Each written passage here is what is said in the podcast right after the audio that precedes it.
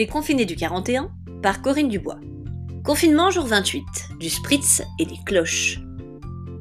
Comme à son habitude, elle s'est lancée dès septembre à corps perdu dans tout ce qu'elle a entrepris. Rien n'a jamais pu, toutes ces années, entamer sa volonté et sa détermination.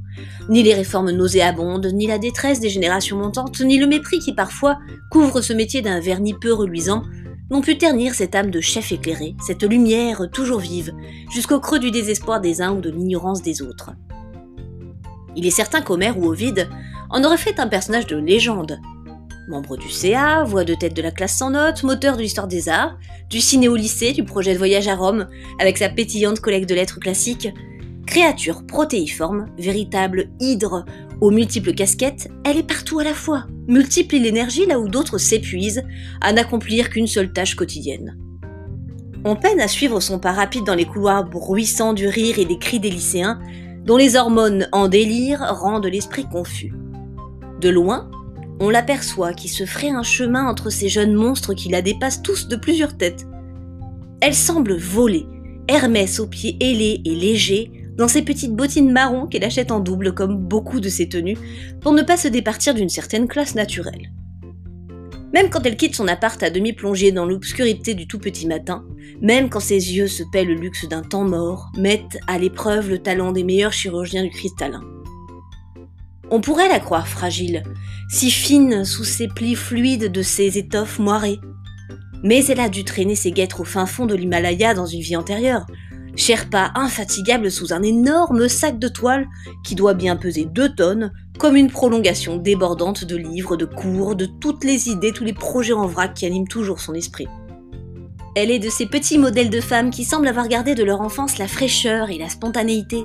Même dans les heures les plus sombres des derniers mois et des dernières années, elle est restée pour beaucoup ce point de repère, ce phare ami, dont on sait que même le pire des cataclysmes n'éteindra pas le faisceau lumineux.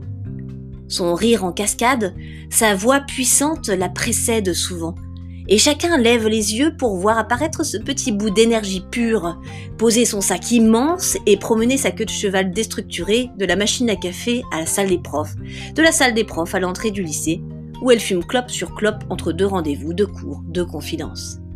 Tout en finesse, sans jamais rien imposer, elle parvient à coacher comme personne les équipes d'adultes les plus disparates, les classes d'ados les moins disposées à travailler. Trouver l'aiguillon, la corde sensible qui mettra en mouvement chaque projet, chercher la touche d'originalité, jouer à la fois l'art de la guerre et l'expertise de psychologue, lui permet dans un bref échange de percer à jour la connerie indécrottable de l'un ou les dons inexploités de l'autre. Voilà, entre autres, ce qui l'a rendue si précieuse aux yeux de ses collègues petite pépite d'humanité qui rend les amitiés si profondes et si rares. Ainsi, comme chaque année, elle a lancé mille projets, encouragé mille idées, révélé mille talents, mentor discret sous les couleurs de l'humour, sous la chaleur de l'hédonisme, sous la piqûre de la causticité. Pourtant, l'année n'a pas tourné comme prévu. Personne n'avait vu venir cet arrêt brutal, surtout sous le règne d'un homme qui se dit en marche ce temps suspendu entre vie et mort, ce confinement de tous les désirs, ce souverain du monde invisible devant lequel tous même elles ont dû poser les armes. Du voyage en Italie avec les élèves ne sont restés que l'envie d'un spritz et des rêves de Colisée. Du concours de proviseurs, une volonté farouche de tout déchirer aux oraux, qui n'auront pas lieu. Pragmatique, après s'être usé les yeux sur les cours en ligne et les milliers de mails, dans le féroce dévouement, l'absolu professionnalisme improvisé de la continuité pédagogique, elle prend enfin un peu de temps pour profiter de ces hommes.